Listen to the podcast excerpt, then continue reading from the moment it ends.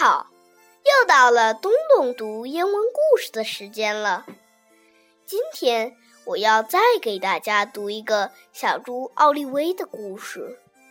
听完这个故事，你不但会更多的了解奥利威，还会像我一样爱上这只可爱的小猪呢。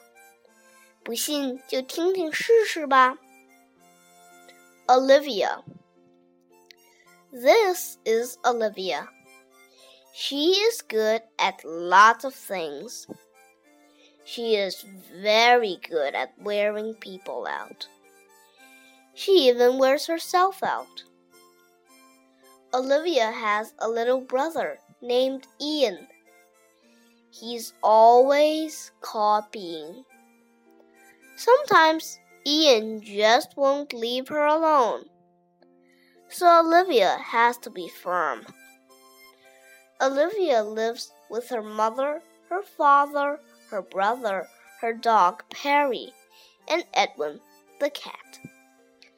In the morning, after she gets up and moves the cat, and brushes her teeth, and combs her ears, and moves the cat, Olivia gets dressed. She has to try on everything.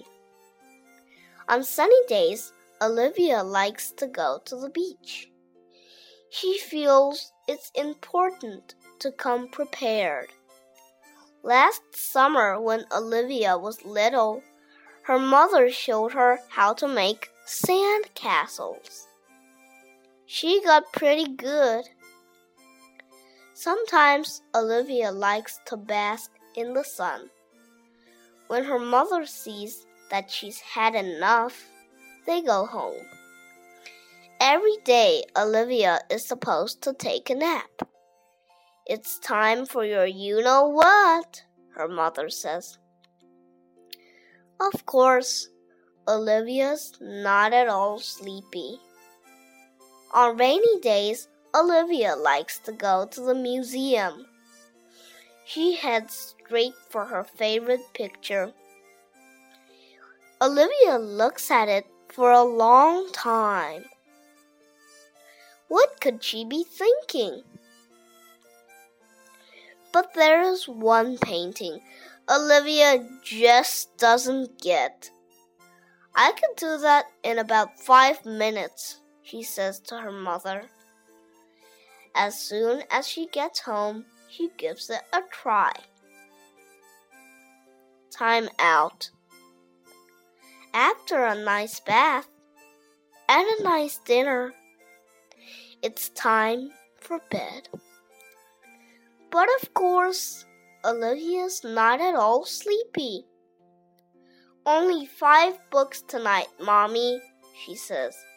No, Olivia, just one. How about four? Two? Three? Oh, all right, three, but that's it.